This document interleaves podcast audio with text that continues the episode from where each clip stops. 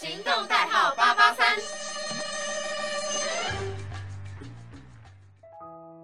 Hello，各位听众朋友，大家好，欢迎收听《鬼奇怪谈》，我是炫。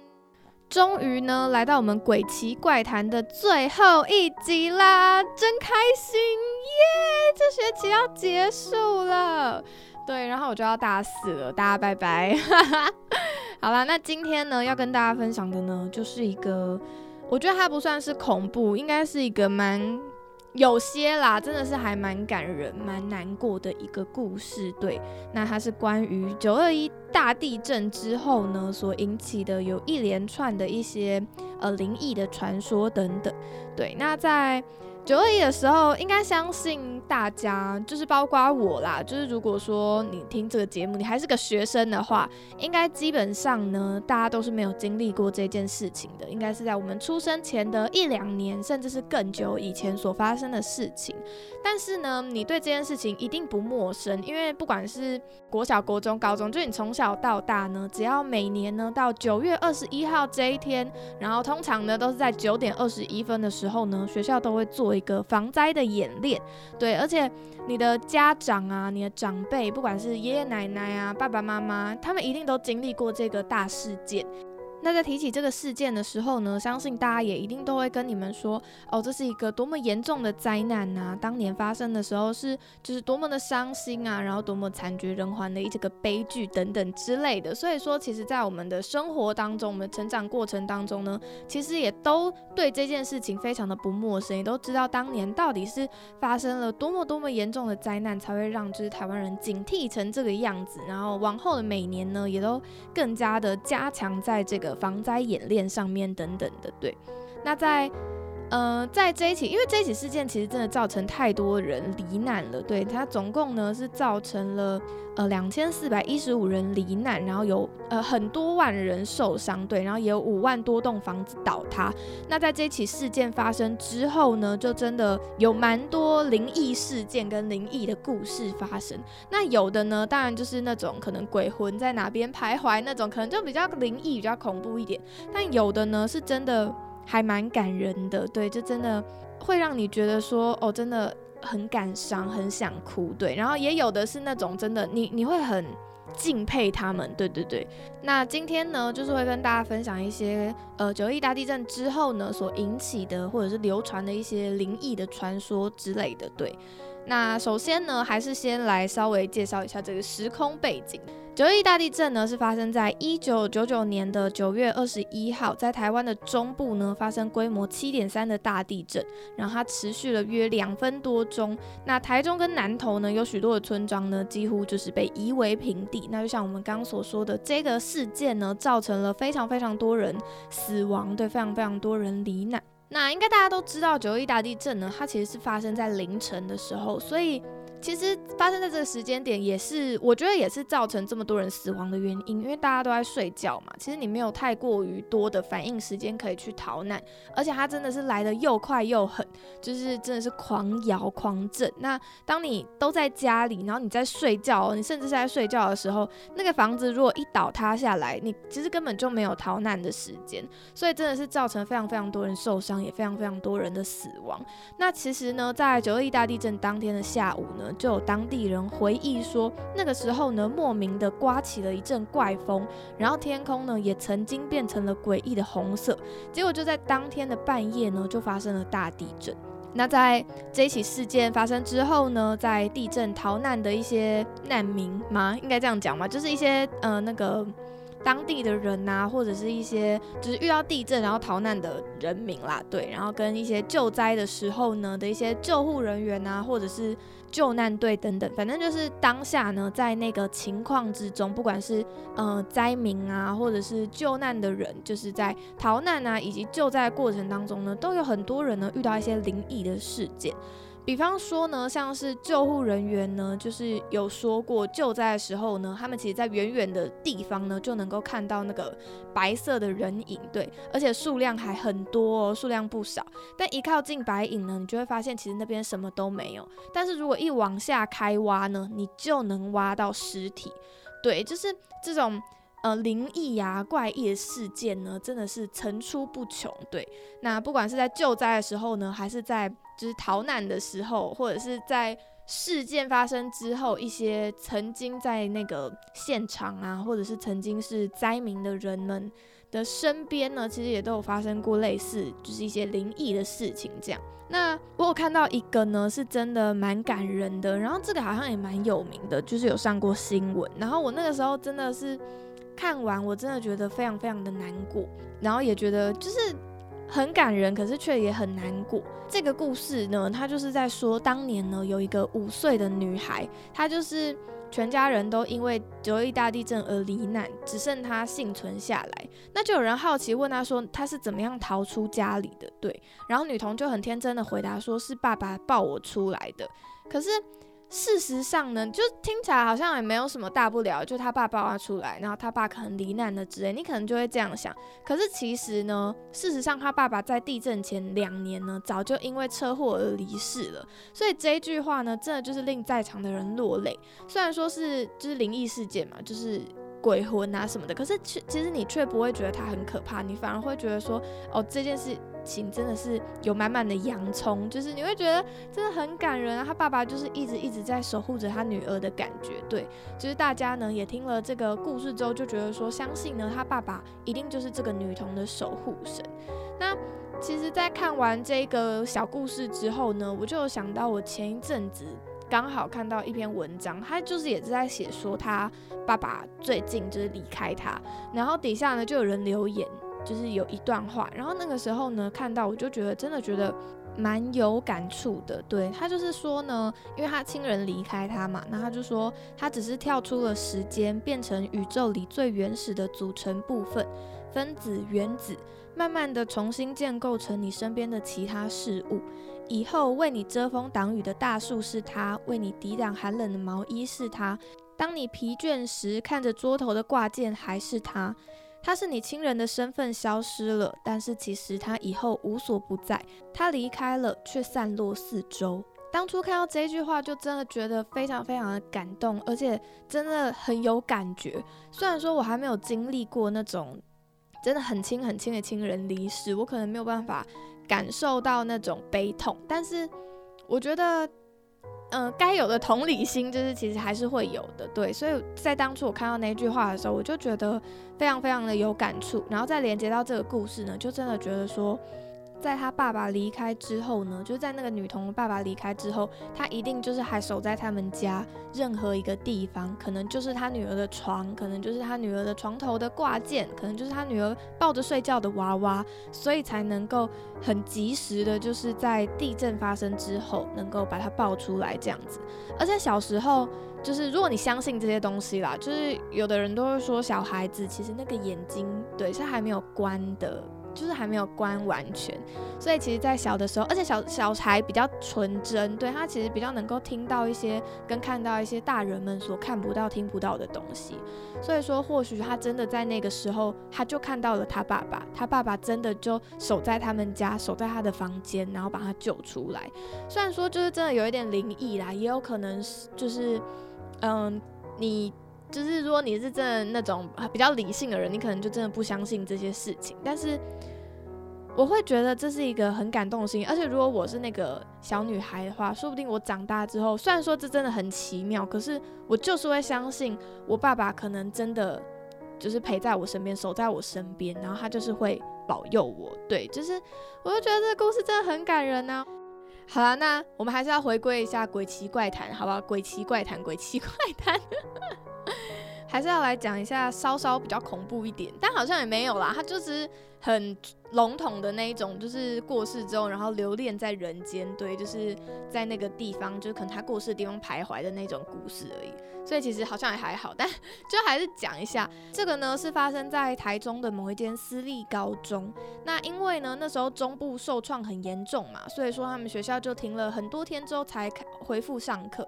那那个时候呢，就有一位女网友，就是女同学，她就说她有听闻，就是有同学被压死的事情。那当她回学校的那一天呢，他就在三楼的教室走廊往底下看，然后他就意外的看到呢，一楼有一双半透明的脚，对，然后还流着鲜血。那他在校舍走来走去，就想说可能是自己看错啊，以为自己眼花之类的。谁知道呢？结果隔天呢，就有一大群学生呢，他们都表示说，他们有在校舍的电梯上也有看到，就是那个被压死的学长。对，就是他可能就留念人间吧。而且毕竟才高中诶，青春才刚开始，好不好？人生才刚开始，人生都还没有过一半，对你可能都还没有做到你想做的事情，都还没有好好的享受你的人生，然后就过世了。所以他可能就在那个地方徘徊，对，就是留念。舍不得离开，对，好像也没有很恐怖哦。好，反正就差不多的事情。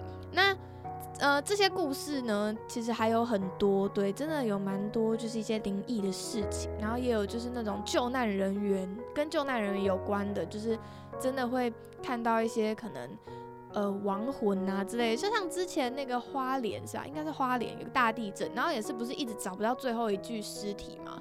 然后那个时候也是真的，就是好像在那边。他好像是一个警卫，是不是还是什么的？哦，我有点忘记，反正就是他好像是一个类似警卫还是什么的，就是守护大家的那种职责吧。然后呢，就最后就剩他那一具尸体没找到，然后大家就想说怎么办啊？找不到嘛，因为要把他找出来。然后那个时候不是救难队也是在，就是对着那个那块倒塌的废墟，就是喊着说那个。嗯，你的职责已经结束啦，大家都已经被救出来，只剩你了，你可以出来了。这样，然后结果真的就是这样叫一叫之后。就找到那具尸体了。我觉得这真的是一些很玄很玄的事情。当然，你也有可能不相信，你也可能觉得只是巧合。可是，我也相信那些救难人员里面一定有些很多就是无神论者，或者是他甚至也有可能是什么基督徒之类的。我觉得都有。可是那就是一种信仰，你知道吗？就是一种寄托。当你真的就是遇到那些事情的时候，当你所有的努力都做，像救难人员嘛，他也都就是去找了每个地方都已经。去探索过，但他就是找不到那那个人啊，他就是找不到那些尸体，那怎么办呢？那你也只能够就是寄托这些，就是神啊、佛啊之类的。对，那在九一大地震的时候呢，其实也有非常非常多类似的事情。那除了刚刚那个小女孩的爸爸帮她出来嘛，其实也有很多的那种呃灾民啊，不管男女，他们说都会说呢，就是什么。他相信是什么家里的神啊、佛祖啊救他的，把他带出来，就是把他叫醒，跟他说：“哎，赶快逃难。”这样子，就是也有蛮多这样子的事情的，对。但这真的都只是幸运，就是逃难的人呢才有办法讲这些事情嘛。但其实还是有很多人呢，就是当初就是真的被埋在瓦砾堆底下，甚至是就这样失去了性命。那。嗯，其实真的对于那些救难人员来讲呢，那个真的都是，当然灾民也是啊。就是如果你是你家人过世的话，其实你也真的会受到一个非常非常严重的创伤。在那个时候呢，其实不只是土地而已，其实真的是连人呢都受到了非常非常严重的创伤。就是可能你在灾难发生后的很久，可能你都走不出来，甚至是你会有一点那种创伤压力症候群。那其中呢，就有一个。我对这个真的还蛮有共鸣的，不是说我发生过或者是怎样，而是我真的之前曾经看过一部漫画，它也是这样。那在我另外一个就是在电台节目呢，我也有介绍过这一部漫画。那他就是在讲说，救难人员呢，在事件发生过后，其实他们就是内心也是呃有着非常非常大的压力，就是在那个时候呢。我们不是就说前面也说过，就是会有一些救难人员呢，他都会看到一些亡魂、亡灵之类的。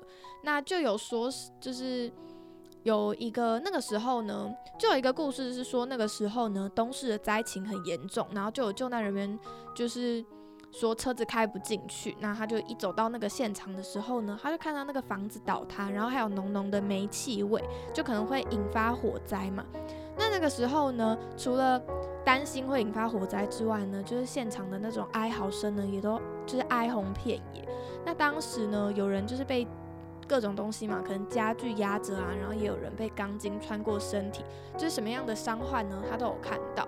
那那一位就是救灾人员呢，他其实有那个阴阳眼，所以说他就其实看到很多的罹难者身边呢，都站着，就是可能他们家人的灵魂，或者是。自己的灵魂就站在自己的尸体旁边，然后还有一些可能来不及逃生的宠物的灵魂呢，也待在成功逃生的主人脚边。那个场面真的是非常非常令人心酸，也非常非常令人难过的。对，那除此之外呢，也有很多，就是其实不只是可能你真的看到了一些什么。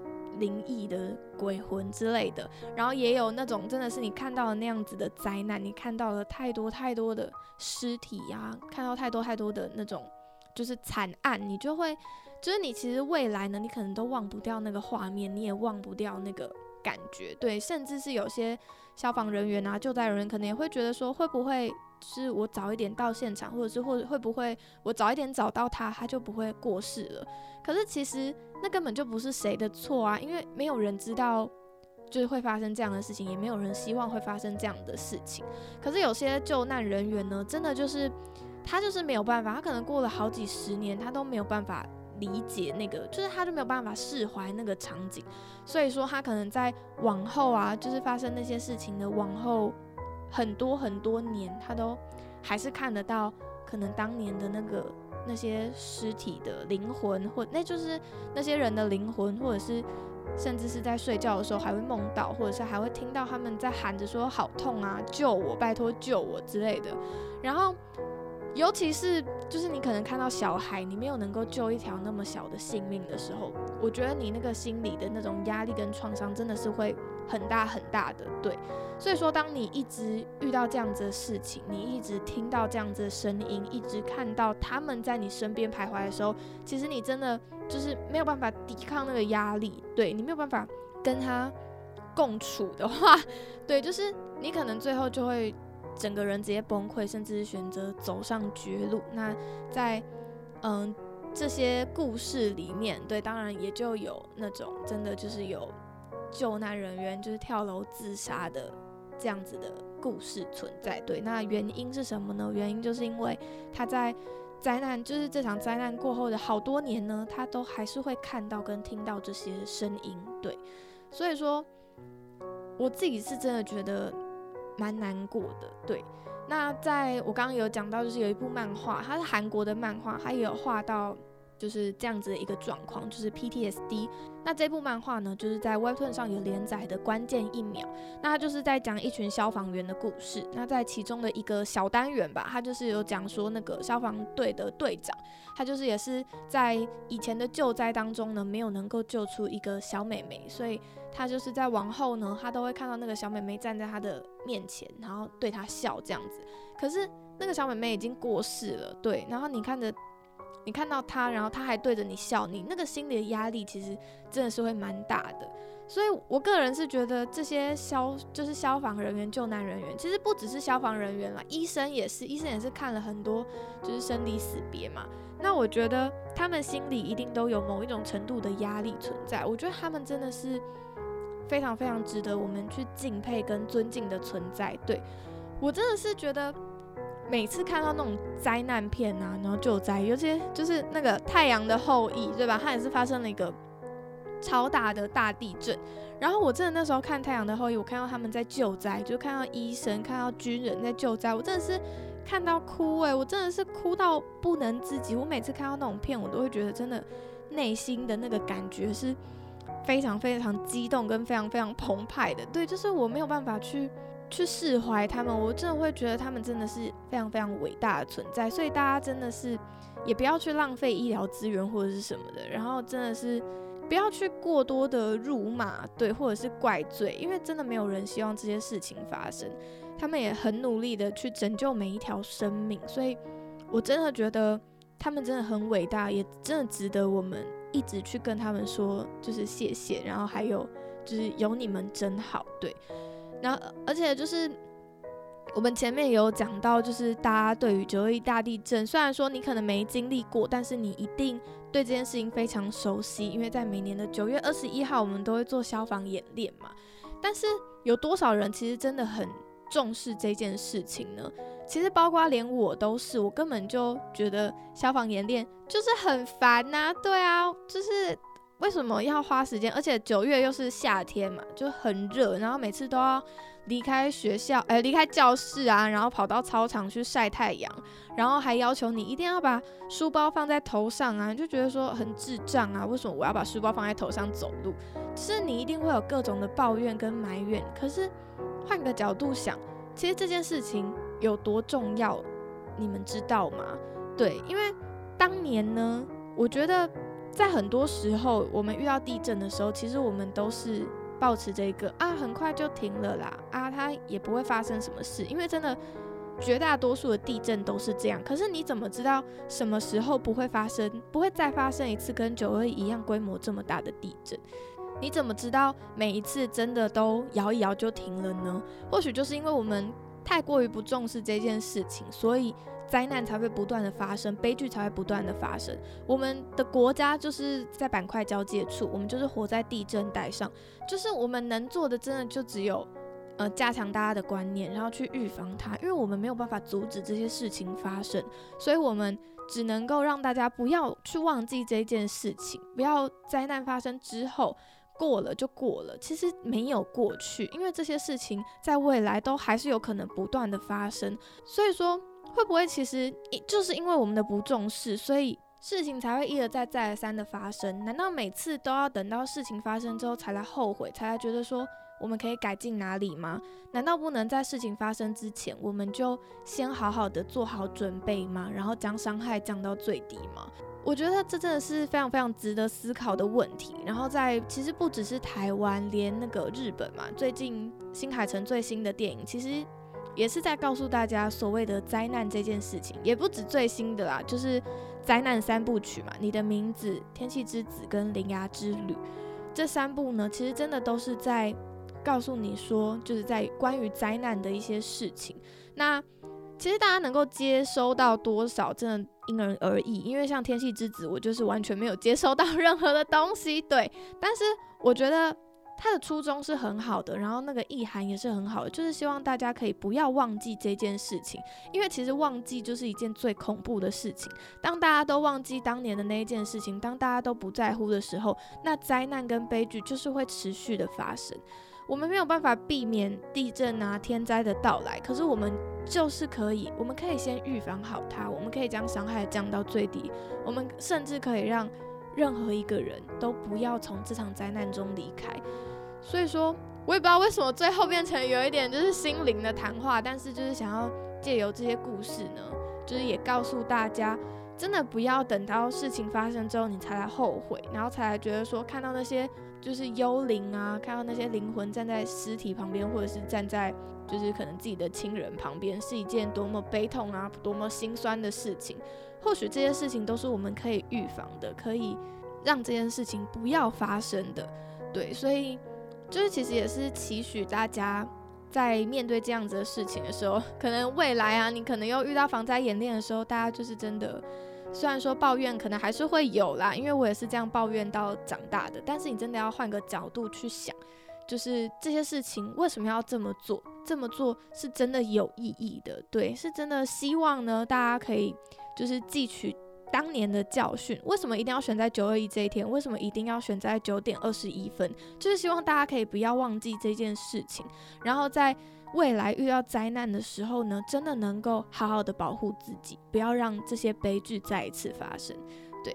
好啦，那最后一节鬼奇怪谈呢，就在这种 有可能有点沉重的话题当中呢结束。未来呢，也不会再有鬼奇怪谈这个节目了。大家就是，好啦，就真的再见，拜拜。